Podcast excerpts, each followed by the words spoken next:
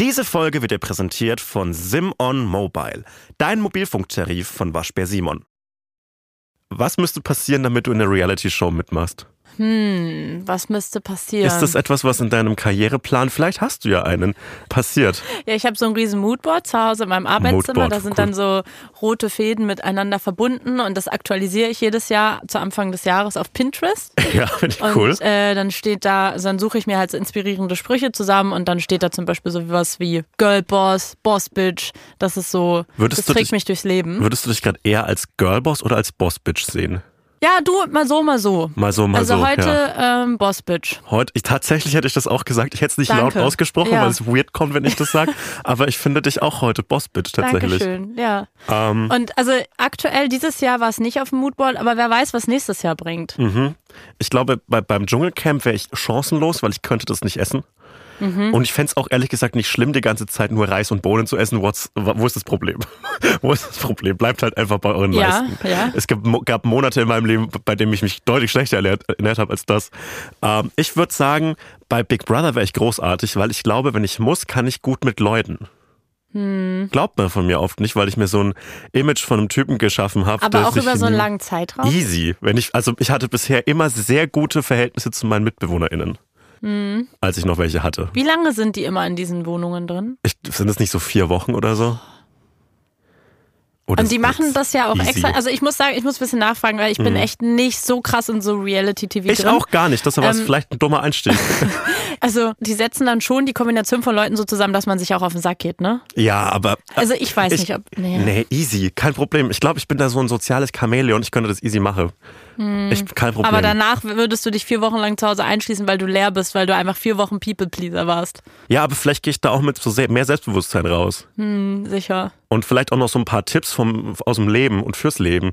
Wenn ich da mit so einem alten, so einem Gebrauchtwagenhändler von D-Max oder so abhänge, ich glaube, das würde mir gut tun. Ja, ich glaube, ich würde es gut durchhalten eine Zeit lang und ich könnte dann auch alle Personen interessant finden. Aber kennst du nicht so Menschen, also womit Nein. ich zum, zum Beispiel gar nicht klarkommen würde, die halt so richtig krass konfliktmäßig unterwegs sind und die immer den Konflikt suchen und so aus Dingen Streit machen. Also ich habe solche Leute halt gar nicht in meinem Umfeld, aber du kommst da ja mit Menschen in Kontakt, die so einfach so komplett anders sind. Ja, aber ich würde dann einfach, Bewusst. ich würde dann einfach den Konflikt so sehr scheuen, dass die so wie mit, mit Vollgas auf so eine gepolsterte Wand laufen. Stimmt, du könntest das, das könnte ich halt, glaube ich. ich könnte nicht. denen dann so sagen, hey, ist doch alles gut, dann machen wir das halt so, Ja, wie du nee. sagst. Und Hätte ich, kein ich würde dann so Problem ein Internet-Meme werden, weil ich mich so triggern lasse und dann so Weil du- ausraste bei Brick Brother. Weil du fragst ja auch so nach, nach Begründungen und so weiter. Und so viele von meinen Widerständen hast du damit schon so aufgelöst mit so, warum denkst du das denn? Und dann muss ich mich immer hinterfragen mit so, warum denke ich das eigentlich? Und dann bröckelt sehr viel von dem, Und was ich. schreist du mich an wie bei Big Brother? Nein, ich könnte, ich würde dich nicht anschreien. Ich könnte das nicht machen. Ich würde dich auch nicht anschreien. Aber weißt du, was du machen könntest? Nein. Das Intro drücken. Hotz und Humsi mit Sebastian Hotz und Salwa Humsi.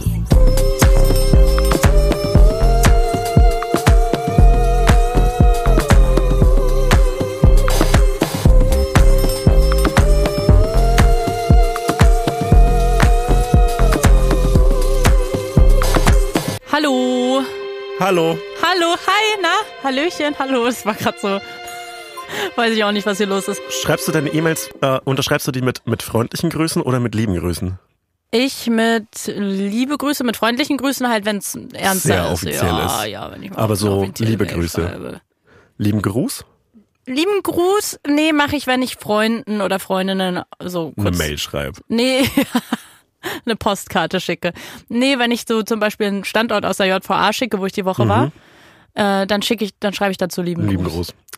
Ich, ich habe ja, Liebes Grüßchen? ich hatte in meinem Bürojob, habe ich mir so eine Signa- Signature-Signatur mhm, äh, zugelegt. Und meine, wenn man so auf Du mit jemandem war, dann war meine Signatur immer Grüße. Bisschen weird. Ein Grüße. bisschen edgy. Nee, Grüße ist okay. Grüße, aber nicht liebe Grüße oder viele Grüße, nur Grüße. Ja, ist so aber auch so ein bisschen. Gruß. Ja, du bist auch so ein bisschen dann so der Fuckboy, der so, oh, ich schreibe Ja, nur Grüße, war- weil für Liebe war- hatte ich keine Zeit. Ach Ich komm. war der Fuckboy im Dampfturbinenwerk, so ist es nämlich. Und damit war, herzlich willkommen. Ich war der Herzensbrecher überm Leberkäse Cordon Bleu. Sebastian Hotz, der diese Woche wieder im Studio ist. Die Rotznase ist weg. Die Rotznase ist weg. Ich bin richtig gesund. Ich fühle mich, ich, ich glaube, diese kleine Krankheit hat mich stärker gemacht. Noch stärker. Wir sind stärker zurück. Ich bin einfach weiterhin gleich stark und bossbitchig Ja, noch so unterwegs. vier, fünf, noch vier, fünf Krankheiten bei mir und wir sind genau gleich stark. Das finde ich schön. Oh das finde ich richtig toll. Ja. Aber ich habe letzte Woche einmal Armdrücken gemacht. In der Kneipe. Und, Ja. und der Typ, mit dem ich das gemacht habe, wir waren genau gleich stark und das finde ich cool. Das hat unsere Freundschaft so ein bisschen Also es hat befördert. nicht aufgehört. Ihr, Nee, ihr seid nee, wir waren genau quasi den gleich ganzen stark. Abend so geblieben. Ja, also wir hätten das wirklich lang machen können. Wir waren genau gleich stark und das hat unsere Freundschaft, finde ich, zumindest von meiner Seite auf ein neues Level gehoben. Ich bin jetzt so leicht so getriggert und, und will direkt mit der Arm drücken, aber ich weiß, es ist keine gute Nein, Idee. das wäre auch, also man, man macht sich ja oft über, ich mache mich ja oft über Männerfreundschaften lustig, Ja. aber so dieses animalische Armdrücken beim Biertrinken hat mir gut getan. Also ich fühle mich Mal jetzt kurz irgendwie raus so, damit. Ja, ich habe mich so jetzt, ich fühle mich geerdet und bin jetzt auch selbstsicher geworden. Warum zur Hölle warst du in der JVA? Also nicht, dass du es nicht Ach, du. verdient hättest, aber, aber erzähl mal weiter. Ähm, ich habe da gearbeitet, tatsächlich. Ich hab, Studio Bummen hat einfach sauscheiß Verträge. Ich sag's, ist. wirklich Werbung für die JVA diese Woche. Nein, Quatsch.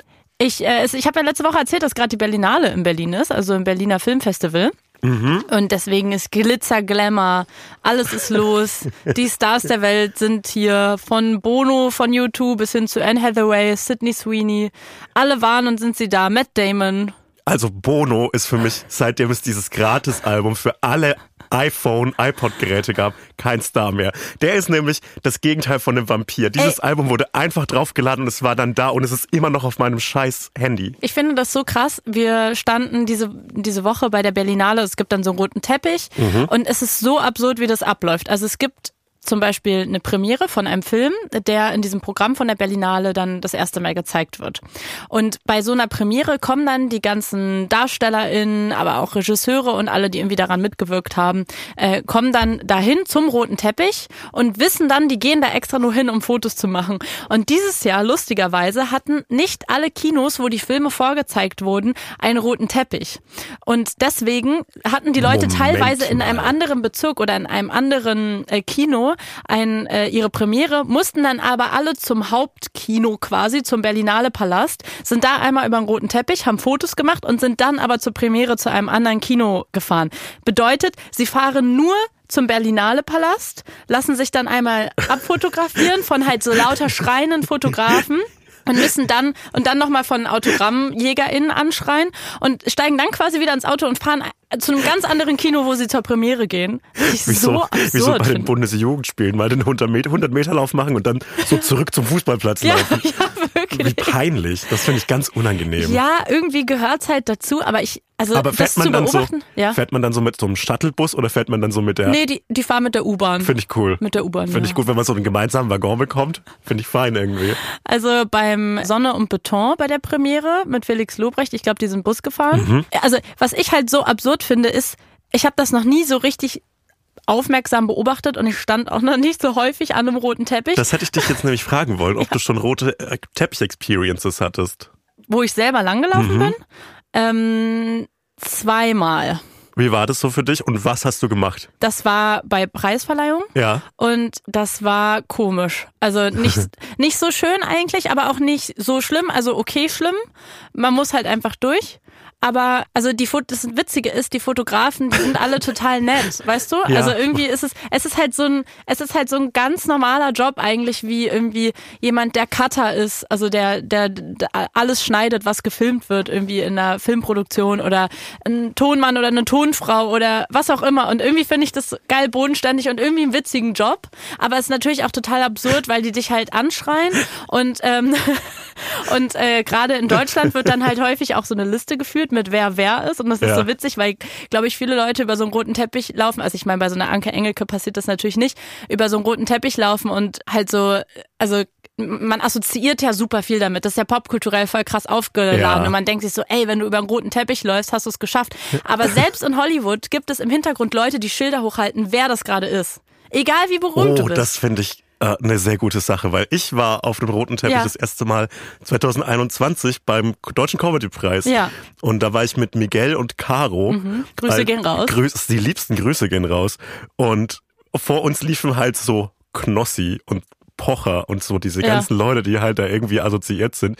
Und dann kamen wir mit dieser wirklich 80 Kilogramm schweren Puppe im Anzug ähm, über den Teppich gelaufen und es hat sich halt keine Sau für uns interessiert. So die haben mich keine Fotos gemacht. halt nur so ein paar wenige, Ah, so okay. ich glaube auch so aus Anstand. Also wenn es noch wenn es noch so Filme gäbe und keine Speichercards, dann hätte man glaube ich zum Filmsparen nicht. nicht. gemacht. Aber das finde ich, das finde ich tatsächlich komisch, weil meine Erfahrung ist eher, dass die alles fotografieren, was sie kriegen, weil sie eben häufig auch nicht alle Leute kennen und halt so sind, wer weiß, vielleicht ist der berühmt im Internet. Ja, Weil hm. ich würde jetzt zum Beispiel auch nicht darauf setzen, dass alle von diesen FotografInnen, viele von denen sind halt jetzt vielleicht auch nicht unbedingt Gen Z, äh, Knossi erkennen. ja, ich, Würde ich, ich vielleicht noch nicht früher denken. von neuen Nur weil Live. wir denken, der ist halt mega groß. Und das, und Aber ich finde, es gibt so Leute und und ich habe wirklich, ich kann mich von jeglichen Sympathien für Knossi freisprechen. Aber so, wenn man Knossi sieht, denkt man sich so, okay, der hat irgendwas zu irgendwas zu melden. Entweder der fest, ent, man, merkt, man merkt so, entweder der der hat so eine Aura, wo man sich denkt, okay, den muss ich fotografieren, weil vielleicht im, im schlimmsten Fall ist es so ein Beweis für eine Straftat, die ich damit liefere. Und ja, dann muss man fotografieren. Aber so andere Menschen haben nicht so die, diese Fotografierpower. Und ich glaube, weder Caro, Miguel noch ich haben bisher diese krasse Hm. Quatsch. Fotografierpower. Ach Quatsch, da laberst du schon wieder Quatsch. Da müssen, da das glaube so, ich nicht. Ich hatte aber diesen weißen Anzug, den ich ähm, an, an diesen Preisverleihungen immer anhab, weil Ja. das nämlich eine Anspielung ist auf ein Outfit von Harpe Kerkeling Ach, in einem na klar Film. Finde ich, finde ich, ich genial von mir. Finde ich genial von mir. Und den hatte ich am Montag wieder an. Und am Montag habe ich einen ganz, ganz späten Termin gehabt. Um 9 Uhr abends. ganzen Tag davor nichts zu schaffen gehabt. Habe nur so diese mein ganzer Tag war ruiniert, weil ich nichts zu tun hatte und ich habe nur diese Dinge gemacht, die man immer macht, wenn man so auf was wartet.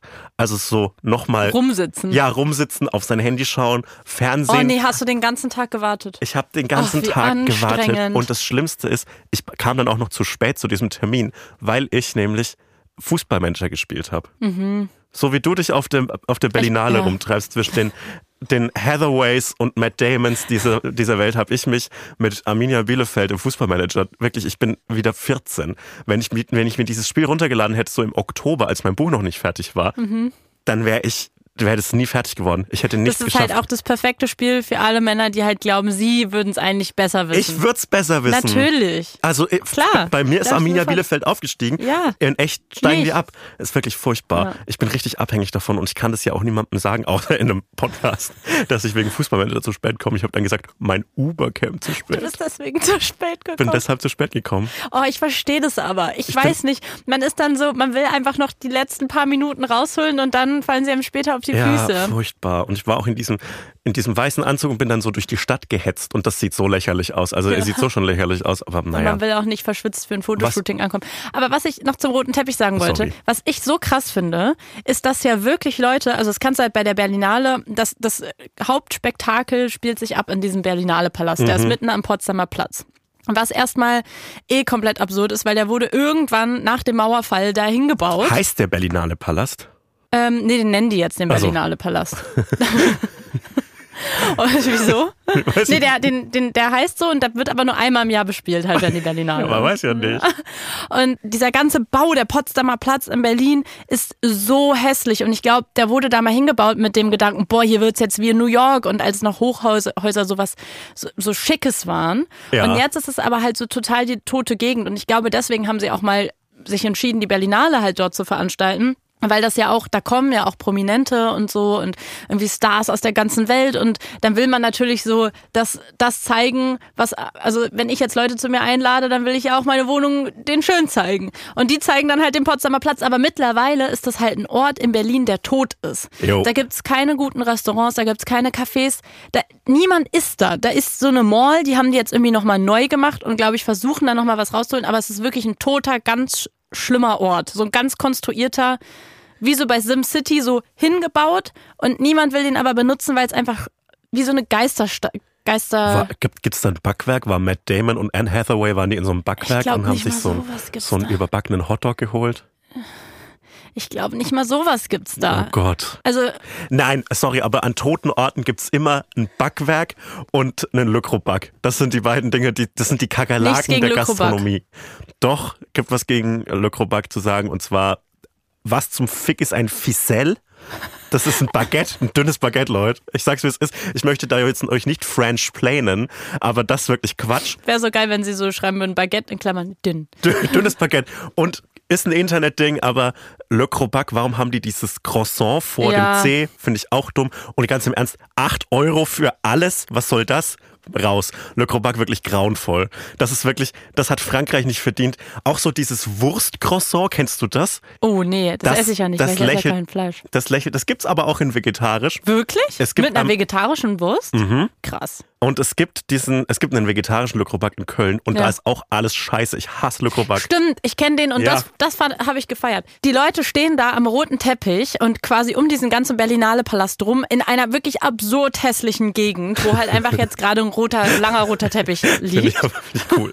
Und, und es kommen halt Leute dahin, ganz, ganz früh morgens und stellen sich halt dahin mit irgendwie so großen, ja, so selbst ausgedruckten Autogrammkarten oder so Postern von Gesichtern von Leuten und sammeln halt Autogramme. So, so aus der Google-Bildersuche, das erste Bild, wenn man Matt Damon eingibt, sind das so schlecht ausgedruckt. Ich Wo find man das noch so unten, krass. in, unten dieses Bildersuche-Symbol sieht. Finde ich toll. Ja, Sorry. aber also ich, ich hatte ja schon erzählt, dass die nicht alle Filme, also nicht alle Menschen, die quasi für einen Film über den roten Teppich gelaufen sind, auch genau dann dort ihre Premiere hatten. Deswegen war ich an einem Abend da, wo drei verschiedene Filme über den roten Teppich gelaufen sind, unter anderem Der Schwarm. Und dann standen halt auch richtig viele Leute und haben so ganz doll so nach Klaas geschrien.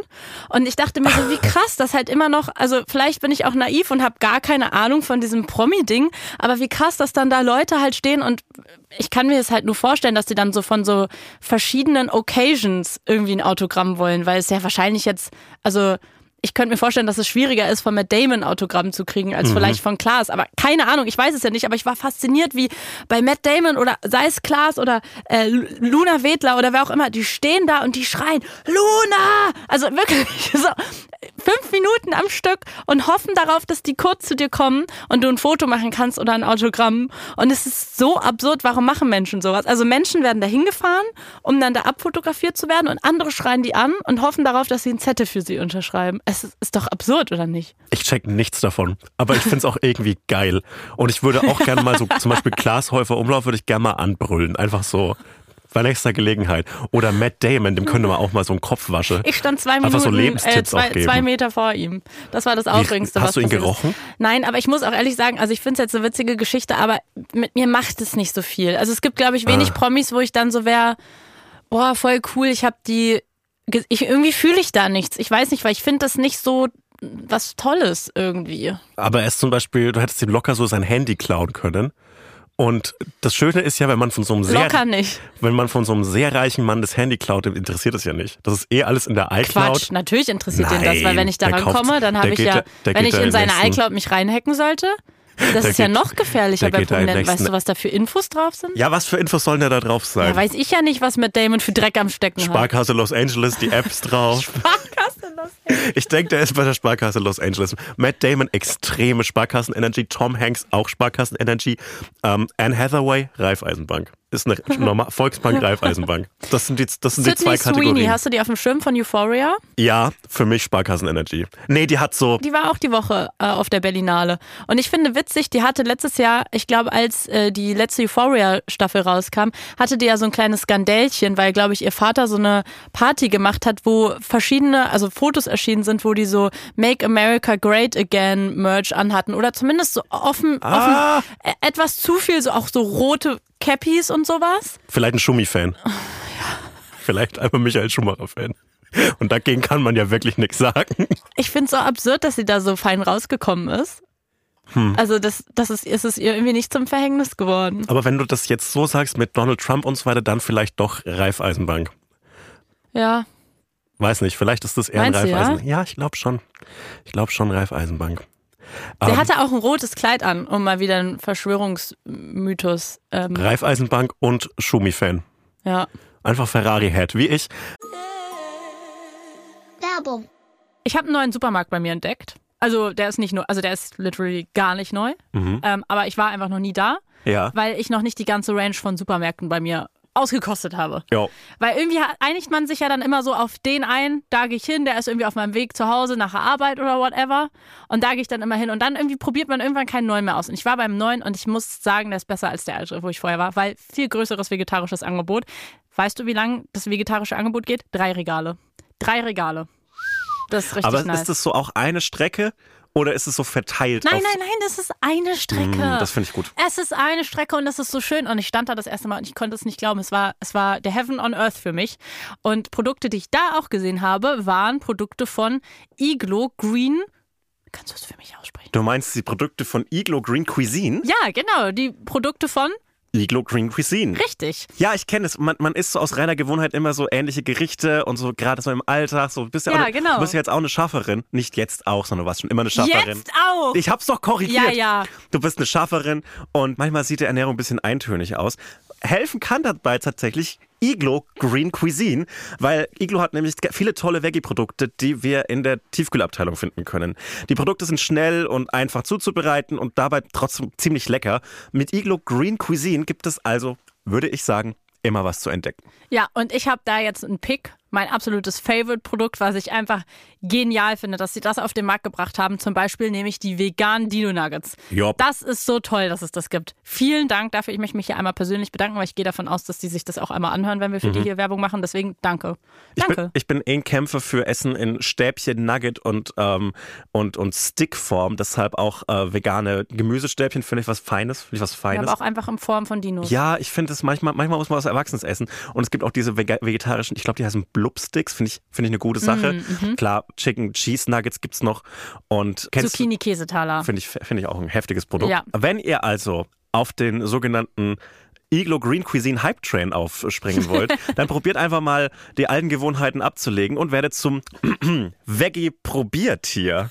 äh, alle weiteren Infos findet ihr wie immer in unseren Shownotes. Shownotes. Iglo Green Cuisine. Cuisine. Werbung Ende. Ähm, hast du dann auch Franziska Giffey getroffen? Nee, leider nicht. Hat sie Ähm, dir keine coolen Gang-Signs gethrowt? Nee, das war, das muss wann anders passiert gewesen sein. Da war Ah. ich leider ganz, ganz, ganz weit weg. Schade. Ich Also- checke das nicht. Ja. Also wir, wir sprechen über, über Felix Lobrecht und Franziska Giffey auf der Berlinale auf dem roten Teppich. Ich check das nicht, was das für einen Vorteil hat für den Film, wenn Franziska Giffey da ist.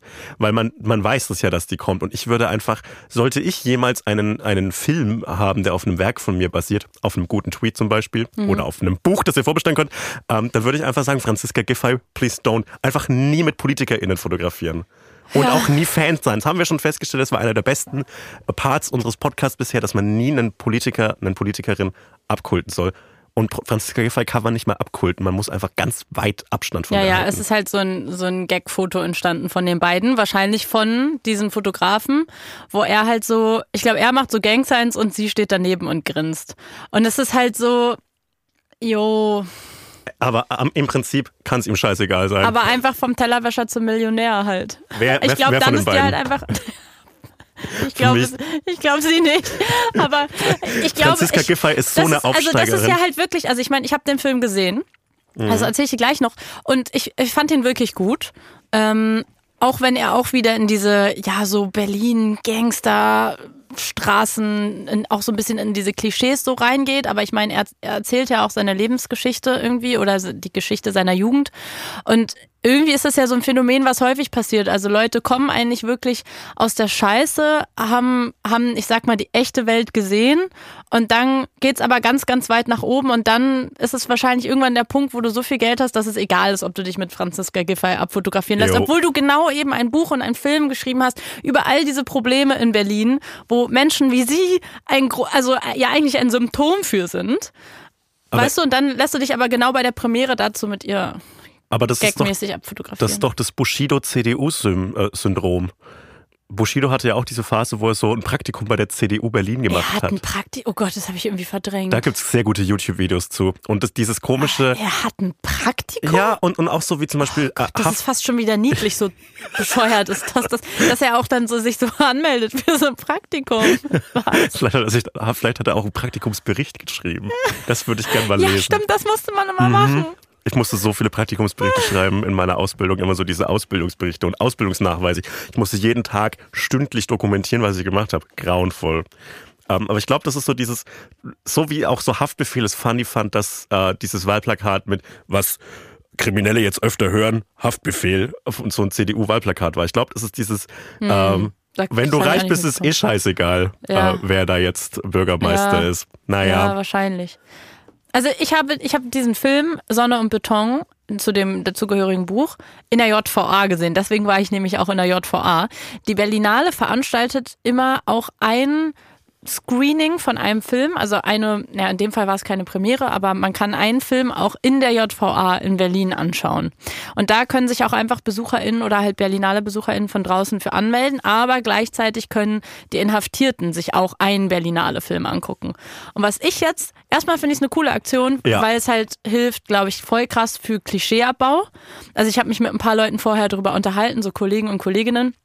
Und einer habe ich auch gemerkt, hatte so echt so voll Respekt davor. Und dann war ich so, hä, Quatsch, das ist doch voll cool. Also gerade das liebe ich dann an meinem Job. Genau, dass man halt mal so rauskommt. Und ich finde es voll wichtig, genau auch an solche Orte mal zu gehen.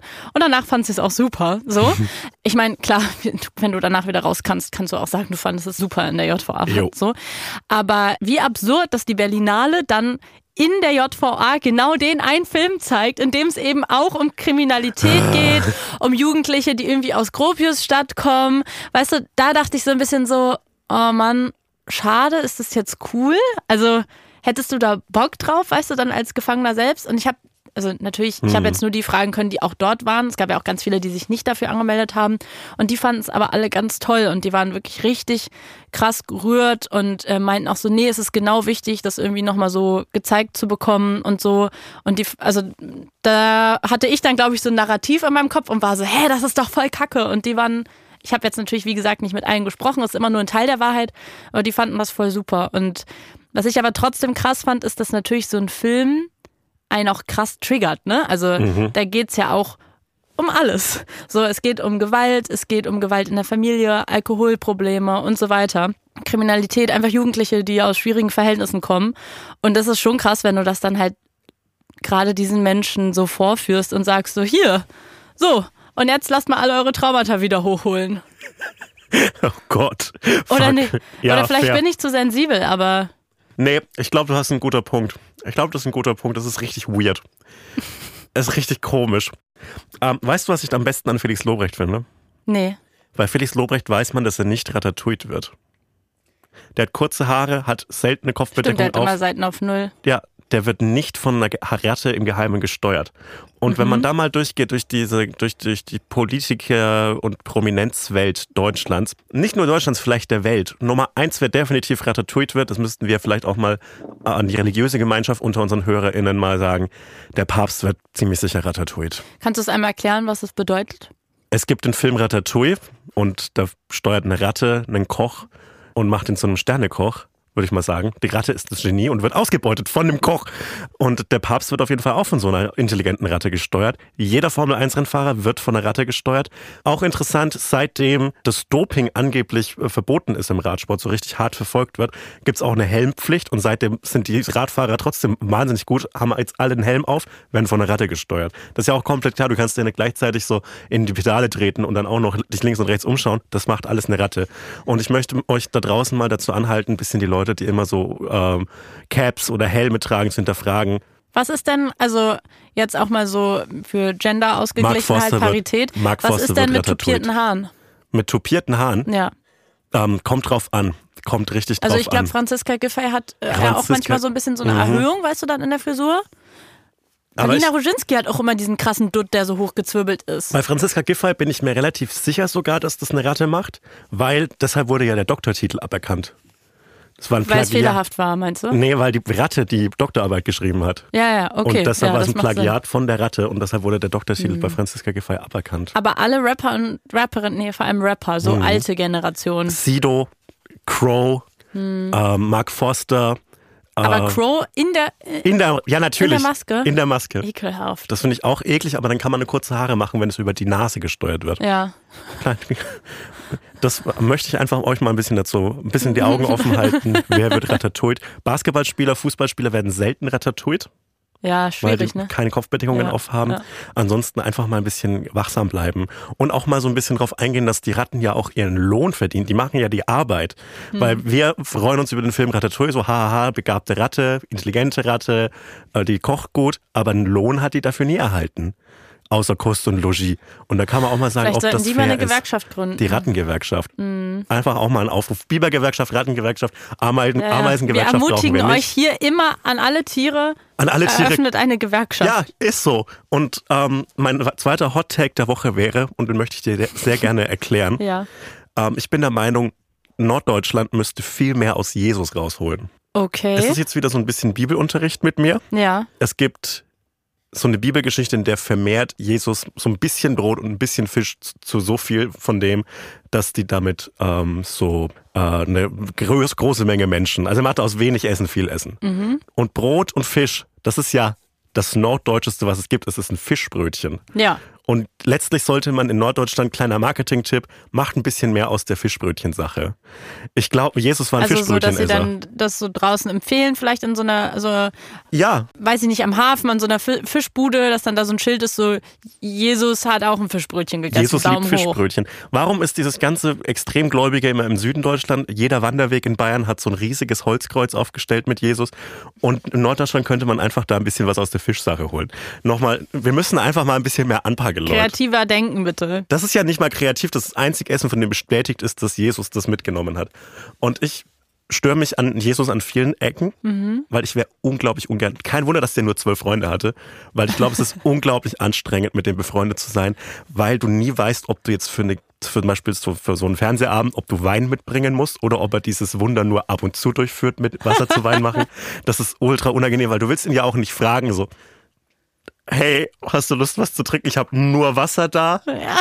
Du willst ihn ja nicht direkt fragen. Unglaublich anstrengend. Äh, deshalb kann ich mir schon verstehen, warum er nur zwölf Freunde hatte. Ganz ehrlich. Mhm. Was auch immer so ein dummer Satz ist im Internet, dieses Jesus hatte auch nur zwölf Follower. Ja, aber da gab es 30 Menschen auf der Welt vor 2000 Jahren. Das ja, waren schon ist irgendwie viel. ein unfairer Vergleich. Ja, ist ein richtig unfairer Vergleich. Du bist schon trotzdem Loser. Und muss man sagen. 30 Menschen auf der Ja, Welt. es waren auf jeden Fall so 500 Millionen oder so. Es war wirklich nicht so viel. Ja.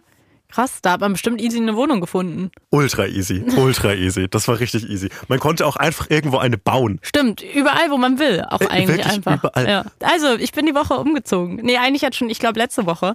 Und ich wollte dich fragen, weil ich mich gerade aus offensichtlichen Gründen viel damit auseinandersetzen muss, was du für ein Einrichtungstyp bist.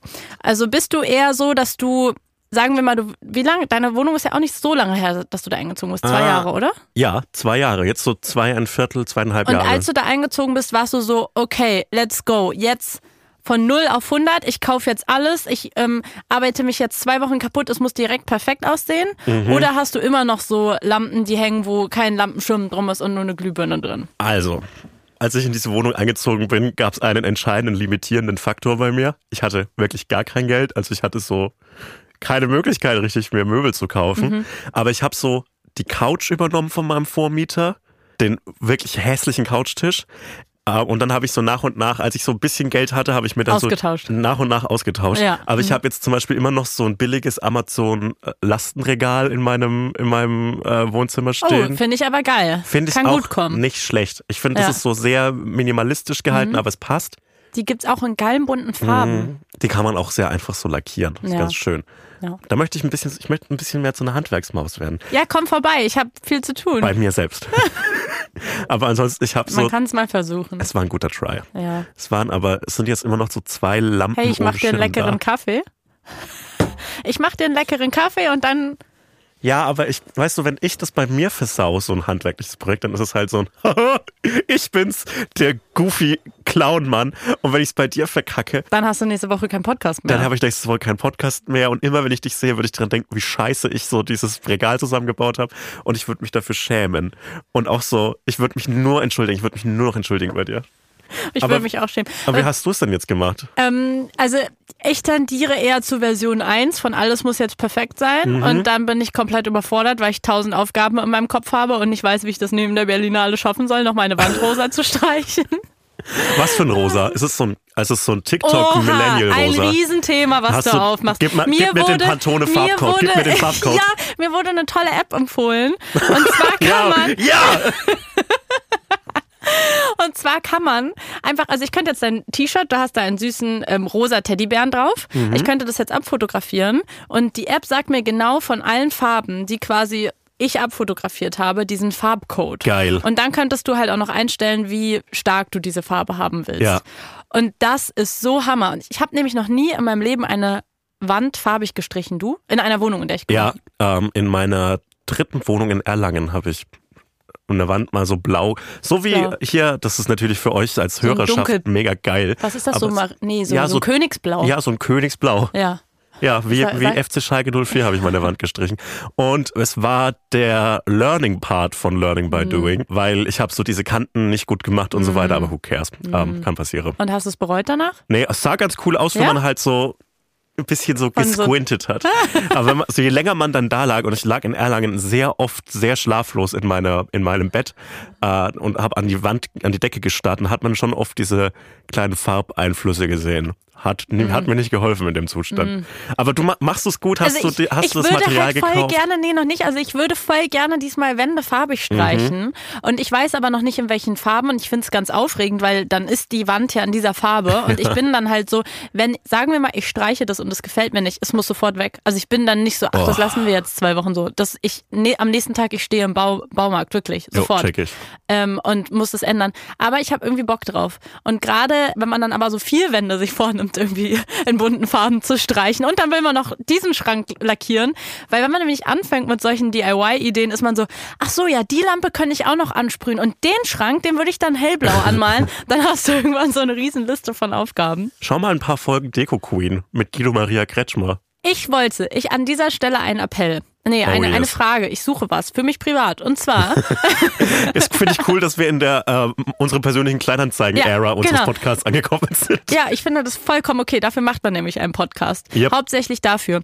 Ich habe ja schon über meine Liebe für tolle YouTube-Accounts. Das Ja. habe ich hier ja schon auf jeden Fall breit erzählt. Und ich suche einen YouTube-Account, der zum Beispiel ist, so wie dieser Sims-YouTube-Account. Also es soll ein lieber YouTube-Account sein, in dem es um Interior geht. Im Sinne von Weiß ich nicht. Es ist alles möglich. Jemand, der mir auf eine coole Art und Weise erklärt, welche Farben wie Sinn machen, ähm, was auch immer. Bitte nicht Finn Kliman. Und da suche ich nach einem guten Tipp. Also ich will einen guten YouTube-Account, wo ich mich vielleicht entweder bilden kann über dieses Thema und coole Fun Facts lerne oder ja, weiß ich nicht. Schau Shop äh, Deko Queen mit Guido Maria Kretschmer.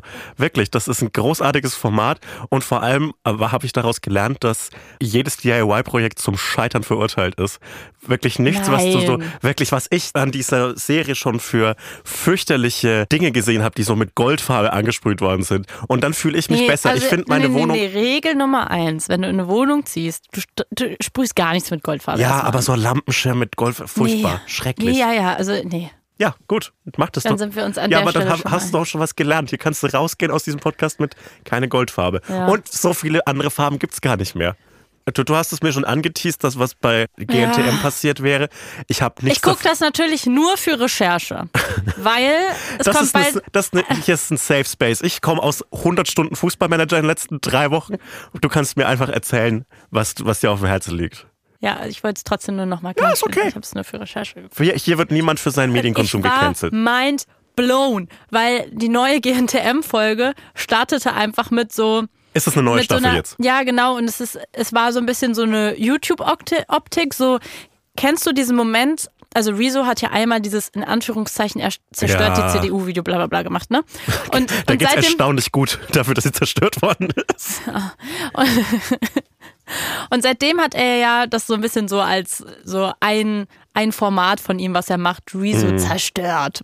Ne? Und ich finde das so witzig, weil immer wenn so ein neues Video kommt von ihm zu so einem Thema, wo er irgendwie recherchiert hat und dann halt einen Monolog hält über eine Stunde, man sieht ihm schon an, so diese erste Sekunde, wo er sich so hinsetzt und losgeht, ist er so, er hat so richtig Bock, weil er weiß, jetzt gibt's Klicks und jetzt reiß ich ab. Weißt du, wie ich meine? Und mit genau der Attitude hat sich Heidi Klum, hat sie diese Sendung eröffnet. Die war so, ey, es, es wurde viel zu viel über mich gesprochen und jetzt packe ich hier mal richtig aus. Ich zeig's euch allen. Die war so richtig so, die hat mir so YouTube-Statement, ich ficke euch alle Vibes gegeben. Geil, so richtige Rapper-Energy. Ja, Geil. Irgendwie, irgendwie schon. Und sie hat sich dann auf so einen Stuhl gesetzt und war halt so, in, den, in dem letzten Jahr gab es ganz schön viel Kritik an dieser Sendung. Jetzt möchte ich mich auch einmal selbst zu den Vorwürfen äußern. Cool. ja, oh mein und Gott. das waren einfach so, und dann waren einfach, es waren so zehn Minuten oder so, wo dann halt so Ausschnitte kamen aus so, also da, so Zitate aus verschiedenen so Presse, wie sie berichtet haben über GNTM. Weißt du? Zehn Minuten lang Ja, Kritik. es war einfach ein, so ein Statement-Video von Heidi Klum und das war aber mega schlecht, weil, Mann, ich denke mir so, diese Frau steht seit eine Million Jahren vor der Kamera und sie kriegt es immer noch nicht hin, einfach vernünftig vom Prompter abzulesen und dass, dass die Texte halt so klingen, als würde sie die erzählen. Es klingt halt immer so abgelesen. Ja. Und dadurch verliert es halt den ganzen Punch, obwohl ich es ihr sogar gönnen würde, dass sie da einfach ein paar Disses aus, aus teilt, weil es ist halt eine Reality-TV-Sendung. Ja. Aber es war super wack. Sie hat natürlich gesagt, also gerade letztes Jahr kam ja so viel Kritik an GNTM, Ja. weil sich so vor allem eine ehemaliges Germany's Next Topmodel-Mitglied, die im Finale ausgestiegen ist aufgrund von Cybermobbing und die hat dann halt auch so ganz viel darüber erzählt, was ihrer Meinung nach hinter den Kulissen falsch gelaufen ist. Die hat so ein ganz großes Statement-Video gemacht und war, glaube ich, eine der ersten, die damit richtig vertragsbrüchig gehandelt hat und dadurch ist dann äh, gab es ein Riesenverfahren und so und sie hat in einigen Punkten auf jeden Fall auch gewonnen. Und dadurch gab es halt sehr, sehr viel Aufmerksamkeit für diesen Case. Und das war genau letztes Jahr, als die Staffel lief. Und ich erinnere mich sogar noch, vielleicht hat es ja auch noch jemand von euch in Erinnerung, ich glaube, es war an einem Abend, wo GNTM hätte laufen sollen letztes Jahr. Ich glaube, bei Red, was ja immer danach läuft, ein Interview mit Heidi Klum zu den Vorwürfen angekündigt. Ich hatte das nämlich morgens dann ähm, auf irgendwie pro7.de gelesen und dann war es auf einmal, konntest du diesen Artikel nicht mehr finden. Das heißt, sie muss es zugesagt haben und dann war irgendjemand, ah, lass doch nicht machen. Das finde ich nicht so witzig, weil es war ja schon so weit, dass es im Internet stand. Naja, und jetzt kam halt dieses Statement und sie hat halt einfach gesagt, so, nee, äh, ist natürlich alles gelogen, stimmt alles nicht, ich liebe Diversität, deswegen, ähm, und das war das Witzigste, genau. Sie hat nämlich gesagt, dass ihr Diversität auch so wichtig ist, muss man vielleicht einmal erklären, die neuen Staffeln, die sind ja so voll auf, ähm, ja, hier dürfen jetzt alle Frauen mitmachen, egal welche Körpertypen und Formen, äh, egal welche Hautfarbe, jeder ist hier willkommen, weil ich bin für Diversity und sie inszeniert sich halt so, als hätte sie Diversity erfunden, Ja. als wäre sie jetzt die Radikale in der Modebranche. Und, und das ist natürlich absoluter Quatsch. Heidi Klum ist die Person, die noch vor ein paar Jahren auf dem Laufsteg Frauen gemessen hat. Gemessen hat, ob sie in der Woche weniger abgenommen haben. Es gibt ganz, ganz viele schreckliche Videos. Also wirklich, es ist absoluter Horror. Es gibt sogar Studien, die belegen, das ist schon ein paar Jahre her, aber dass Frauen gerade in den Zeiten, wo wir, also wo GNTM noch etwas ja, vielleicht jünger war als Sendung, dass sie deswegen in Magersucht gekommen sind, wegen GNTM. Und was ich so krass finde, ist, dass sie dann halt so altes Material von sich rausgesucht hat, wo sie halt in Interviews erzählt, dass äh, sie es ja auch so schwer hatte. Und dass sie ja auch nie zu den, also sie Ja. war wohl kein, I don't know, aber sie war wohl damals, als sie gemodelt hat, eher so ein Model für Fotoshootings und nicht für ein One-Array, weil sie dafür nicht dünn genug war. Was ja sogar sein kann und was bestimmt hat sie ganz, ganz schlimme Erfahrungen gemacht in der Zeit, in 100%, der sie groß 1000%, geworden ist. ja. Aber sie will halt damit quasi sagen, so ein bisschen so, Reißt euch zusammen. Nee, nee, nee, sie will damit sagen, äh, deswegen ist mir Diversität wichtig, weil ich war ja auch nie, ich bin ja auch anders gewesen. Aber sie war halt schon immer eine wunderschöne, normschöne, dünne, schlanke Frau. Weißt du, also es ist so, so ein bisschen Ja. so dieses so, ich bin kein Rassist, weil mein Onkel ähm, war vor 30 Jahren mal in Ägypten für zwei Monate. Das ist, das war so ein bisschen. Oh Gott, oh Gott. Ey, ich krieg's so GNTM nur sehr peripher mit. Interessante Welt. Und auch so, ich glaube, ich würde an Heidi Klums Stelle einfach sagen, yo, ihr habt mit all eurer Kritik recht, haben sie ja auch, haben sie offensichtlich. Und lasst das Format doch einfach. Ich verstehe nicht, warum sie sich diesen, diesen Stress gibt. Die hat definitiv genug Geld. Die soll einfach mit, ihren, mit ihrem Ehemann abhängen. Ja. Dieses Stück Berliner Mauer, das sie rumstehen haben im Garten, manchmal so Haben sie? wässern. Ich, ich, ich glaube ja. Entweder ich habe davon geträumt. Ich habe es in einem Traum gesehen. Dann muss es wahr sein. Werbung. Wir stecken ja gerade in den Tourvorbereitungen Ja. und zuletzt habe ich dich besucht und bin Kraft meiner starken Füße zu dir gelaufen und wurde tatsächlich kurz bevor ich bei dir war angesprochen, wurde auf der Straße erkannt und äh, die Person hat gesagt, hey, äh, wir haben ein Match auf einer Dating-App. Oh. Und ich habe gesagt, Erstens, cool. Zweitens, ich benutze keine Online-Dating-Apps. Das kann nicht sein. Äh, Das ist ein Fake-Profil. Das Ah, bin ja, das nicht sollte ich. nicht passieren. Das ist eine absurd unangenehme äh, Situation. Ja. Nicht nur für mich, aber auch für die andere Person, weil es ja es offensichtlich auf ein Fake-Profil Und auch enttäuscht ist. War, war die Person dann traurig? Ich bin dann ehrlich gesagt schnell genug weggelaufen, um nicht äh, Ist dieses Gefühl noch sehr zu sehen. Ist eine, ist eine, ist eine komische, komische Situation, aber so Fake-Profile und, und falsche Profile auf, auf Dating-Apps sind, sind ein Problem. Und das ändert sich zum Glück dank eines neuen Features der Dating-App Bumble. Genau, Bumble hat nämlich genau deswegen ein neues Feature eingeführt und zwar den Deception Detector. Das ist ein Feature, das künstliche Intelligenz, also KI äh, nutzt, um Profile auf Authentizität zu überprüfen, damit eben genau das nicht passiert. Also Dating auf Bumble soll dadurch sicherer und auch am Ende weniger stressig werden. Man kann eben selbstbewusst swipen in der Gewissheit, dass die Person, die man dann da sieht, am Ende auch wirklich echt ist, da dieser Deception Detector Fake, Spam oder auch Scam-Profile entfernen kann. Außerdem kann man besser connecten und sich eben aufs Kennenlernen konzentrieren, anstatt wirklich zu entziffern, wer steckt da jetzt halt wirklich hinter diesem Profil. Das macht, glaube ich, für alle Beteiligten mehr Spaß. Deshalb holt euch Bumble, wenn ihr nicht auf ein Fake-Profil von einem drittklassigen Internet-Comedian reinfallen wollt. äh, das, glaube ich, ist für alle irgendwie schön und außerdem weird. Tschüss, Was wolltest du sagen? nix. naja, Aber man kann ja noch mal viel Spaß beim Daten wünschen und viel Glück. Ja. Ach, jetzt bin ich schon wieder ein Boomer, ne? nein, Aber, aber, was sagt man denn dann? aber es- was sagt man denn beim Daten? gut Swipe. Good Swipe. Weitere Infos findet ihr zu Bumble und wie immer in den Shownotes. Ja, good luck, good swipe. Good Swipe. Werbung Ende. Also ich, Ich bin- ich- glaube, ich, ich finde es immer so interessant bei solchen Leuten, wo man sich so denkt, warum macht Heidi Klum das denn noch? Ne? Also wie du gerade Ja. gesagt hast, die ist doch reich, die braucht das doch nicht mehr. Aber ich glaube, dass dieses Showbusiness und vor der Kamera stehen, ich glaube, das macht Menschen so kaputt, dass du einfach nicht aufhören kannst. Ich glaube, du hast wie eine Sucht danach. Wirklich. Ich glaube, das ist so wie es uns vielleicht schwerfällt, mal, wenn wir mal zwei Wochen frei haben, wirklich zu chillen. So, darüber haben wir uns ja auch schon ein paar Ja. Mal unterhalten. Ja, und ich fair. glaube so, ich glaube deswegen, Aber, aber bei mir kommt es aus so einem tief sitzenden Minderwertigkeitskomplex, weil ich denke ja, jede Sekunde, in der ich keinen Gag ja, und ich schreibe. glaube, bei Heidi Klum ist es eine Sucht und ein, ähm, weiß ich nicht, oh Gott. weil man stattfinden will oh halt Gott, weiterhin. hoffentlich, hoffentlich passiert mir das nicht. Darauf habe ich gar keine Lust. So unwürdig. Ich Nicht, glaube ehrlich gesagt, dass es leider fast allen passiert. kann, aber ich, kann ich nicht irgendwie so einen Pakt schließen? Nicht, also vielleicht mit dir, aber vielleicht Ja. mit jemandem, der auch so bewaffnet ist? Also so, dass du dann und dann aufhörst? Ja, genau, Was ich glaubst so- du, wie viele Leute haben das schon gesagt im Showbusiness und wer hat wirklich aufgehört? Stefan Raab, so halb zumindest. ja. Stefan Raab hat es tatsächlich durchgezogen ja, aufzuhören. aber seine Sendung geht leider weiter. Ja, stimmt. Als ich in der JVA war, habe ich mit Ey, einem... so ja, ein cooler, cooler Satz. Ja. Das ist unsere Street Credibility Ja, hier. wirklich, ich bin das, ne? Ja. Ich bin dafür beauftragt in diesem Podcast. Habe ich mit einem der Polizistinnen dort geredet und er hat mich da so ein bisschen rumgeführt und mir den Hof gezeigt. Und dann habe ich halt so gefragt, weil das ist so eine Straße, wo mehrere Gefängnisteile sind, wenn ich das richtig verstanden habe.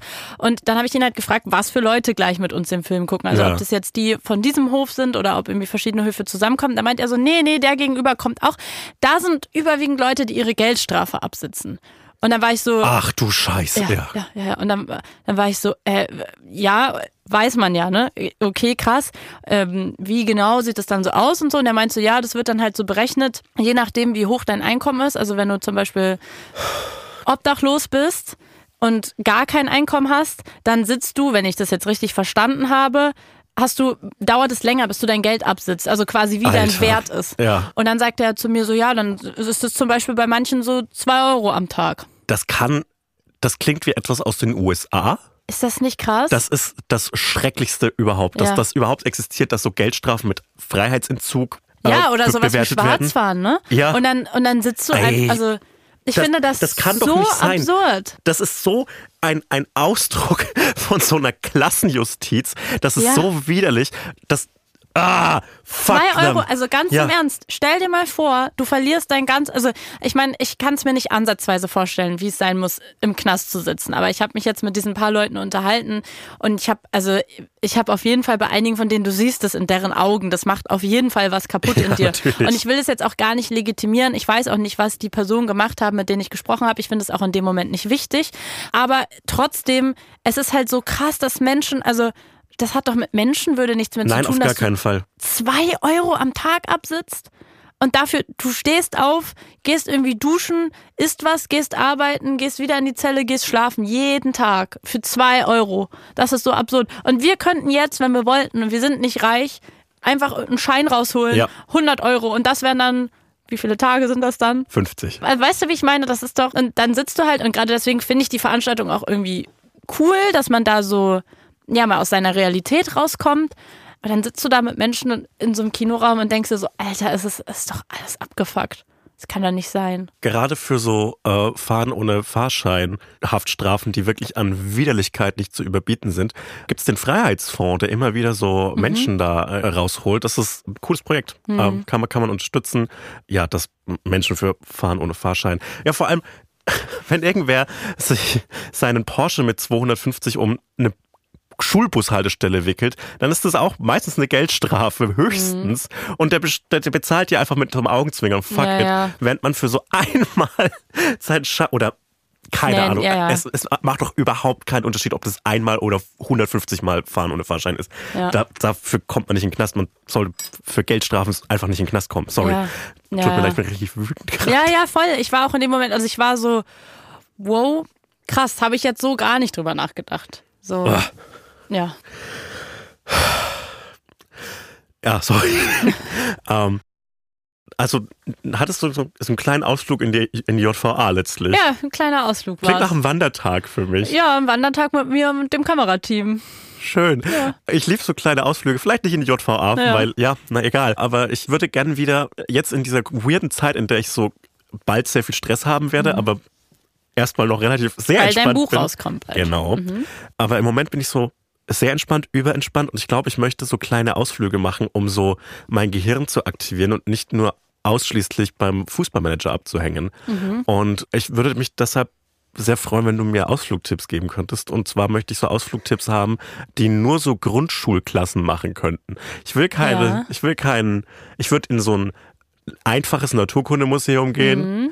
in Klärwerk, das würde ich gerne sehen, weil Grundschulklassen gehen immer ins Und in Berlin Klärwerk. kannst du halt so ganz viel so Untergrundsachen machen. Oh nee, das finde ich nicht Das gut. machen halt, das machen viele, das habe ich auch noch nie gemacht. Oh, also ich weiß nicht, wie es dir geht, aber dadurch, dass man so klein war und so so sowas wie ein Ausflug, so ein Wandertag hat sich ja viel intensiver angefühlt wie jetzt. Mhm. Also ich habe auch das Gefühl, alles ein Glück, was man empfindet, hat man als Kind halt so tausendmal Ja. Dollar und auch häufiger und mehr empfunden und es war man war einfach so schnell so geflasht und reizüberflutet. Das Erwachsenenalter ist der Kater von der Kindheit. ja. Das Ja. ist richtig schrecklich. Wirklich. Und dann war man einfach so, morgen ist Wandertag. Ich meine, überleg jetzt mal irgendwie, wir würden morgen sagen, wir beide mit Hotz und Humsi und unserem kleinen Team, wir machen morgen Wandertag. Machen wir, ist das ein Versprechen? nächste Woche, okay? Bitte. Wenn die Berlinale vorbei ist. Oh Mann, schon wieder versetzt worden. Aber stell mal vor, dann würdest du ja wahrscheinlich nicht einen Tag vorher aufstehen. Nee, nicht aufstehen, also du würdest eh aufstehen müssen einen Tag vorher. Aber dir halt abends schon die Klamotten rauslegen, dir schon deine Brote Mhm. Oh, schmieren und so manchmal. komplett aufgeregt sein. So, das hat man irgendwie nicht mehr wie damals. Und ich glaube, deswegen habe ich auch so meine Wandertage so geil in Erinnerung, weil man so pumped war vor Gefühlen. Weißt du, wie ich meine? Ja, Und ich erinnere mich an einen Ausflug, da haben wir, sind wir in so einem Kletterpark. Und ich weiß nicht warum, aber ich bin so empfänglich für solche Sachen. Ich will sofort wieder in so einen Kletterpark. Irgendwo in Brandenburg war das, glaube ich. das ist richtig cool. Ich Das hasse, würde ich dir ich hasse empfehlen. Kletterparks, weil ich massive Höhenangst habe. Also Es ich war, glaube ich, nicht so hoch. Also es waren so ein es paar ist Meter. zu hoch für mich. Wenn ich Okay. mich hier auf den Tisch stellen würde, hätte ich Höhenangst. Wirklich? Ja, weil ich, ich habe immer Höhenangst, wenn ich mich so auf mich selbst verlassen muss. Also Ja. wenn ich so selbst dafür verantwortlich bin, dass ich nicht runterfalle. Wenn ich auf so einem auf so einem Hochhaus bin, habe ich keine Höhenangst, weil dann müsste ich über so ein Geländer springen und so weiter. Kein Problem, das kriege ich hin, dass ich das nicht mache. Ja. Aber bei so einem Kletterpark, da muss ich ja nur einmal dumm genug sein, mich nicht richtig zu sichern. Und das kann passieren. Und dann falle ich runter und das finde ich nicht gut. Ich finde es ähm, von der weiten Auswahl an, an Wandertag-Ausflügen in der Grundschule, finde ich äh, Minigolf zynisch, weil die Kinder sind sowieso klein. Für, für die ist das einfach normales Golf. Ja. Das ist einfach, das finde ich richtig dumm. Ja. Ansonsten Klärwerk, toll. Wir waren auch mal auf einem Kompostierungsplatz. Oh, das finde ich cool. Das Nein, ist so das- Sendung mit der Maus mäßig, weil da lernt man halt mal was. Aber es ist einfach so, Kompostierplatz klingt toll. Aber stinkt. Es stinkt Ja, unglaublich und es ist okay. wirklich einfach nur Pflanzenmüll. Nicht, dass Ja. das jetzt eine große revolutionäre Erkenntnis wäre, aber da passiert halt nichts. Was aber cool ist, riesige Bagger. Das schaue ich mir gerne. Das, ja. Das ist doch eine Sache. Ich, ich schaue mir hier in Berlin mal so ein paar Baustellen an. Ich besorge mir so einen Baustellenhelm, eine orangene Weste das wäre so und, geil. und lass mich mal durch so ein paar Baustellen Dann führen. pfeifst du ein paar Frauen hinterher. Auf gar keinen Fall, aber ich hätte gern so ein Klemmbrett. Und dann hake ich so Dinge ab oder irgendwie so ein Bauleiter muss mich durchführen, weil ich, Ich sage, ich sehen, bin wie von die der dich Stadt. ernst nehmen. Okay, aber wenn ich, wenn ich ne- so eine Weste, ich ziehe mich ordentlich an, eine Weste, so eine gelbe, ein Helm, Ja. Man weiß, man, einen Typen mit einem Helm muss man respektieren, weil er könnte ratatouillet werden. Und dann führen die mich da durch. Mal schauen, was da so, welche U-Bahn ist gerade gesperrt? Es gibt ja irgendeine Baustelle, wird es ja schon geben. Also es, ja, es gibt, also Ich geh möcht- auf die Straße, da sind drei Baustellen. Ich möchte aber auch keine coole Baustelle, sondern so eine normale Straßenbaustelle, weil ich glaube, das sind die ehrlichen Baustellen. ja. Eine neue Bushaltestelle, das möchte ich mir Wie anschauen. stehst du denn zu so Escape Room, Rooms und sowas? Weil ich muss ehrlich sagen, ich finde, als Erwachsener sollte man häufiger solche Sachen machen. Und ich versuche immer Leute in meinem Umfeld zu begeistern, mit mir sowas zu machen. So Paintball finde ich halt eigentlich auch Nee. cool, aber ich will halt Ah. nicht so blaue Flecken. Das sind halt so Teambuilding-Events, das ja, möchte ich aber nicht sowas machen. finde ich toll mit Aber ihr Freunden, seid die du doch schon gerne Team. hast. Aber ich will, ja, egal, aber ich will halt so coole Kindersachen machen, so witzige Sachen, die man halt sonst nicht macht. Wie viel Scheiße erlebt man jeden Tag und mit wie viel Scheiße muss man sich auseinandersetzen? Aber- Einfach mal in ein Escape Room. Also erstens mal, für mich ist dieser Raum Escape Room und das Rätsel, das ich lösen muss, ist ein tolles Gespräch mit dir. Ja. Das ist kein Rätsel, das mir schwerfällt. Ähm, ich finde äh, Escape Rooms scheiße. Okay. Ich finde Escape Rooms richtig kacke. Auch so diese, die, diese ganze Grundidee, so ich muss meine Freunde mit mir einsperren und ein Rätsel lösen, damit wir einen Grund haben, miteinander abzuhängen. Furchtbar. Mir ist noch ein Wandertag gleich ein eingefallen. In Berlin war früher, also zumindest in, also in Kreuzberg, war so ein Ding, so ein, so ein Indoor-Spielplatz. Oh. Ähm, Jolos Kinderwelt. Das weckt Erinnerungen gerade. Ich habe das verdrängt irgendwie. Das war so ein großer Lehrer, also wie so eine große Turnhalle, wahrscheinlich mega hässlich, wenn man sich jetzt die äh, Fotos angucken würde. Da war irgendwie so ein Bällebad mit so einem Klettergerüst irgendwie drin. Und dann war da so ein großer Leder, wie so ein Ball, aber nur die Hälfte davon, der sich halt so aufbläst. Und dann Oh. konntest du da halt so hochklettern. Der Trick Ja. war, wenn du barfuß aufgerannt bist, dann kamst du nach ganz oben. Ja.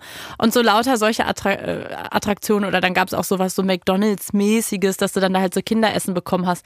Sowas wäre doch vielleicht geil. Du Ab- konntest mit so einer kleinen Lok im Kreis fahren, die war dann aber wirklich eher für die kleinen Kinder. Exakt, Und so, ähm, wie heißen diese Scooter? Autoscooter gab's auch. exakt das ist Karls Erdbeerhof Stimmt. in Elstal. Ja, ja. Karls Erdbeerhof. Toll. Das ist ein guter Ausflug. Das ist ein richtig Der guter steht auch Ausflug. schon lange auf meiner Ausflugsliste. Ist wirklich ein toller Ausflug. Äh, Ist so ein bisschen eine Bahnfahrt von hier aus, aber ist wirklich ein schöner Ausflug. Gehen wir mal zusammen zu den Belitz-Heilstätten bitte endlich. Richtig Das gerne. würde unsere Stimmt. Geschichte zusammen so rund machen. Weil wir haben uns ja kennengelernt in einer Bahnfahrt, wo Mhm. ich dich interviewt habe beim Bahnfahren. Und da hast du gesagt, wir fahren in Richtung, wir fahren, nee, nicht zu den Heilstätten war, glaube ich, nicht die Station. Wie Nee. hieß die nochmal? Elstal. Nee, wir Nee, hatten. doch. Keine Ahnung. Keine Ahnung, Belitz oder so. Belitz. Und da sind die Belitz-Heilstätten und das ist halt so ein ganz altes, super historisches Krankenhaus, wo es halt heißt, dass es spukt. Und da, können und wir das, gleich den Exorzisten mitnehmen, den ja, ich hier bekomme. Da würde ich wirklich schon ganz lange gerne mal hingehen und mir das angucken. Dürf, dürfte der das dann überhaupt so austreiben, den Hättest Geist? du da Angst? Ähm, ich würde sagen, ja. Ich würde aber sau viele so Jokes machen die ganze Zeit für mich, damit ich keine Angst habe. Ja, ich glaube auch, du würdest, würdest die ganze Zeit so sprudeln vor, Ja. vor Dingen, die dir einfallen, die du erzählst Ja. irgendwie, um das zu überspielen wahrscheinlich. Jo, 100 Prozent. Das mache ich Ja. aber mit allen Dingen, in denen ich mich nicht richtig wohlfühle. Mhm. Das ist mein Coping-Mechanismus. Aber glaubst du so ein bisschen auch an Gespenster? 100 Prozent. Ich bin Ghost-Pilled Ja. in meiner Ghost-Era und in meiner Gespenster- in meiner Gespensterzone. Ich bin 100% überzeugt von Gespenstern, weil vor allem ich das als gute äh, Zukunftsoption für mich sehe.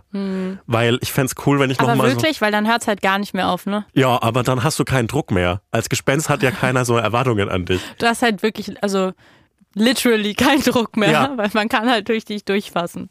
Und das finde ich cool. Und dann so einfach nur noch abhängen und Wärst du gerne ein Gespenst, ja. ja? ultra gerne. Aber ich möchte auch niemanden gruseln oder so, sondern ich möchte einfach nur bis in alle Ewigkeit so durch Wände glitschen können und mir so Aber glaubst du nicht, dass du dich Fernfilme schnell satt anschauen. gesehen hast? Nee, weil, es ich glaub, kommen ja immer neue Filme raus. Ach so, ja, Ich kann aber nee, ich würde so einfach in die Kinos Wohnung abhängen. reingucken, was die Leute da so machen. Oh nee, Leute sind 99% langweilig. Und äh, Ja. die das eine Prozent, in dem sie Das nicht Blöde ist, langweilig du kennst, also das Ding ist, ich würde dann halt vielleicht gucken, was Leute machen, die ich kenne, weil ich es witzig finde. aber da Nee. kennst du ja die Leute nicht mehr, weil die sind ja dann auch Ja. Geister. Das heißt, das sind dann alles Leute, die du nicht kennst. Ja, Ja. Und auch die Politiker und so, die kennst du ja dann alle nicht mehr. Das ist mir egal. Ich würde, einfach, ich würde einfach abhängen. Ich fände es doof, wenn so 3D-Kinos sich durchsetzen würden, weil dann kann Warum ich nicht. greifen Gespenster nicht häufiger in so Zeitgeschichte ein? Weil die, wenn die überall durchkommen und unsichtbar sind, die könnten ja jetzt zum Beispiel irgendwelche krassen Dokumente liegen oder so. Weil sie mit niemandem. Du kannst sie ja nicht mitnehmen, du bist ja körperlos. Das heißt, die, Das ist die ja das- schleppen das ganze Wissen mit Ja. sich rum und sie können, oh Gott, das ist doch nicht Deshalb würde das will ich als. Geist nur in Kinos abhängen, die ganze Zeit Filme schauen. Und das, Problem, das große Problem als Gespenst wäre für mich, dass sich so 3D-Kinos doch noch durchsetzt und ich kann diese Brille nicht aufsetzen. Und ich habe Ja. dann immer diese verschwommenen Filme, fände ich sau stressig. Und Ansonsten, ohne Popcorn auch irgendwie nicht geil. Ja, aber es ist vielleicht gut. Gut für mich, für meine Geist Also ich glaube, jetzt verstehe ich auch, warum Geister irgendwann so frustriert werden und so nur noch spuken. Weil du halt einfach sauer bist. Du hast so viel Wissen übers Leben und über die Welt und du kannst nichts ändern. Du kannst ja nicht mal irgendwie eine Instagram-Kampagne machen, irgendwie so eine Petition oder so. Weißt du, oder so das eine, so das, eine Infotafel. So eine Infotafel, so, wir müssen hier und darüber reden. Ist das das, was dich am meisten stören würde, wenn du ein Geist wärst? Ja, ich glaube irgendwann schon. Weißt du, wenn, der, wenn du diesen ganzen Frust, wenn so. Der, also, das hat man ja häufig bei diesen SinfluencerInnen, hat man ja das Gefühl, so, die Last der Welt ist auf den Schultern dieser Menschen. Und ich glaube, wenn du ein Geist bist und dir all, allen Content reinfahren kannst und halt Ja, auch Mann. wirklich alle erkennen, du kannst halt wirklich, du könntest zu Putin hinspuken und schauen, was er in seinem Kämmerlein plant. Überall. Du hast ja alle Informationen der Welt, wenn Mhm. du möchtest. Und du kannst aber nichts daran ändern. Und vielleicht wissen Geister, also die, nicht vielleicht, die werden ganz, ganz viel wissen, was wir nicht ansatzweise auf dem Schirm haben. Und dann liegst du nachts zu Hause im Bett. Nee, du liegst ja nicht mehr, du Ja, kannst nicht mehr du liegen. du, du schwimmst so rum, wie so eine Spermie in der Luft. Ja. Und bist so, jo, cool. Ich weiß die Welt nicht, ob geht unter das- und ich kann nichts dran ändern. Ich weiß nicht, ob das Bild biologisch korrekt war, Nee, ich aber, glaub auch nicht, aber- ich würde es einfach mal unterschreiben. Ja. Ich, ich glaube, man muss einfach so viel Unterhaltung sich reinfahren als Geist und ähm, möglichst kein Creep sein, weil das ist ja das Schwierigste daran, Geist zu sein, dass man oft so creepy ist und so Menschen bei Situationen beobachtet, in denen es irgendwie weird ist, denen zuzuschauen. Ich wäre definitiv ein Creep. Ich bin Nein, viel zu oh, neugierig. Ja, aber ich wär ein ich würde mich vor mir Creep. selbst schämen.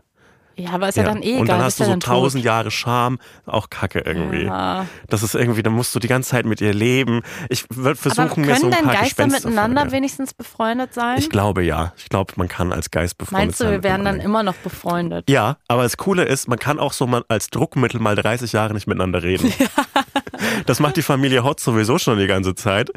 Deshalb bin ich aus einer Gespensterfamilie komme Das funktioniert letztlich. immer gut. Einfach nicht miteinander reden und hoffen, dass die andere Person von alleine checkt, was Sache We ist. weißt du, wie man es nennt, wenn zwei Geister sich nicht mehr miteinander unterhalten? Nee, erzähl's mir. Ghosten. Ich hab gedacht, der Gag wäre besser. Naja, Ja. ähm, aber ich glaube, es ist richtig befreiend, wenn du so im Jahr 1600 gestorben bist und jetzt immer noch so abhängst und dann so Dinge über dich rausfindest, wie, so dass man so Wie nicht meinst du? fest, ja, nicht festgelegt Über ist auf, dich. auf eine binäre Geschlechteridentität. Du checkst es so, dass das Stimmt, nicht. du hast so richtig viel Zeit, dich mit dir selbst Genau, und auseinanderzusetzen. irgendwann mal so, du bist seit 400 Jahren auf der Welt und checkst erst jetzt, wer du eigentlich wirklich bist. Und das finde ich richtig cool. Das war eine Folge. Das war eine Folge. Vielen Dank. Das hat Spaß gemacht. Schön, dass du doch wieder im Studio mit mir warst. Ich hatte schon Angst, du Dankeschön. kommst nie wieder. Ähm, nächste Woche, kleines Teasing, Ja. erzähle ich dir, wie ich mich mal mit Hummus selbst vergiftet habe. Oh, da bin ich sehr gespannt. Das war keine gute Zeit. Ich habe richtig schreckliche Dinge 2020 gemacht. Naja, Nicht nur du, glaube ich. ich ja. wünsche dir, ich wünsch dir äh, eine gute Reise zurück auf den roten Teppich. Ja, genau. Verlauf, verlauf, Dankeschön. verlauf dich nicht in Busfahrten zwischen Ja. Teppich und Kino. Und Ähm, Franziska Giffey. falls da draußen irgendwelche beruflich Ausgebildeten, ich brauche einen IHK, IHK-Zertifikat oder TÜV-Zertifikat, falls da draußen ExorzistInnen sind, bitte melden. Ähm, ich habe den einen oder anderen Teufel, den einen oder anderen Dämon, der sich austreiben muss. Und falls da draußen Leute sind, die diesen Podcast noch nicht bewertet haben, dann freuen wir uns sehr, wenn ihr das jetzt macht, uns eine Bewertung oder ähm, so einen Kommentar da lasst, wenn ihr die Glocke abonniert und wenn ihr einem Freund oder einer Freundin den Podcast empfehlt. Mindestens einem. Und die müssen das dann auch weitermachen, weiter Wenn, wenn, als zwei. Und in so sieben, in so sieben Schritten haben wir die ganze Welt, die diesen Podcast hört. Und dann können wir, keine Ahnung, was können wir denn da machen? Weltfrieden. Wer hat, letztlich seid ihr daran schuld, dass noch kein Weltfrieden ist. Ja, tschüss. Tschüss.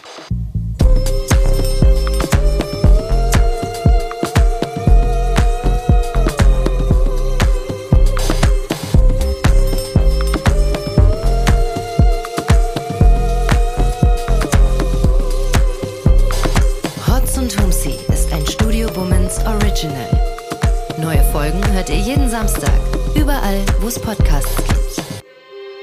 Executive Producer Konstantin Seidenstücker.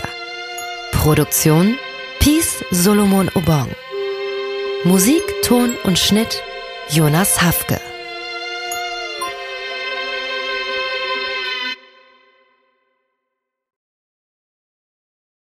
Diese Folge wurde dir präsentiert von Simon Mobile, dein Mobilfunktarif von Waschbär Simon.